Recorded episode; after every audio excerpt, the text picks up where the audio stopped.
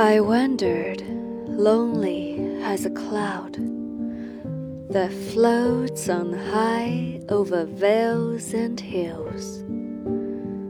When all at once I saw a crowd, a host of golden daffodils.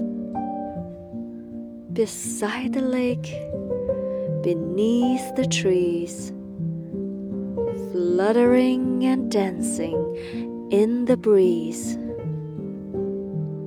continuous as the stars that shine and twinkle along the Milky Way.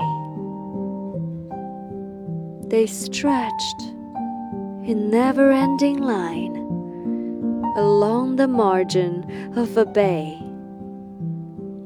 Ten thousand saw I at a glance, tossing their heads in sprightly dance. The waves beside them danced, but they outdid the sparkling waves in glee. A poet could not but be gay in such a jocund company. I gazed and gazed, but little thought what wealth the show to me had brought. For oft, when on my couch I lie, in vacant or in pensive mood, they flash upon that inward eye which is the bliss of solitude. And then my heart with pleasure fills and dances with the daffodils.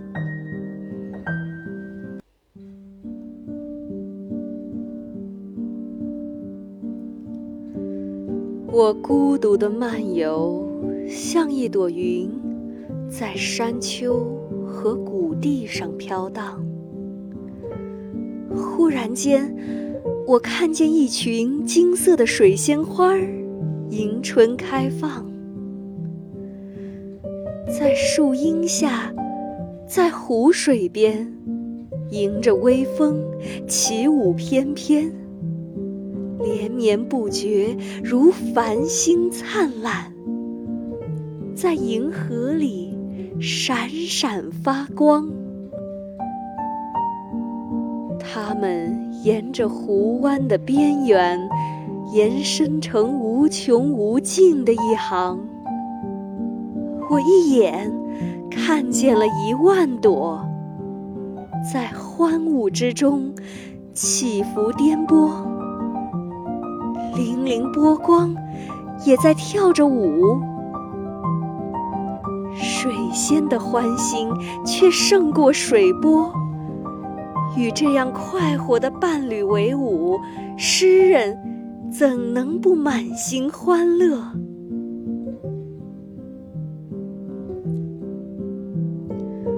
我久久凝望，却想象不到这奇景赋予我多少财宝。每当。我躺在床上不眠，或心神空茫，或默默沉思。它们常在心灵中闪现，那是孤独之中的福祉。于是，我的心便长满幸福，和水仙一同。翩翩起舞。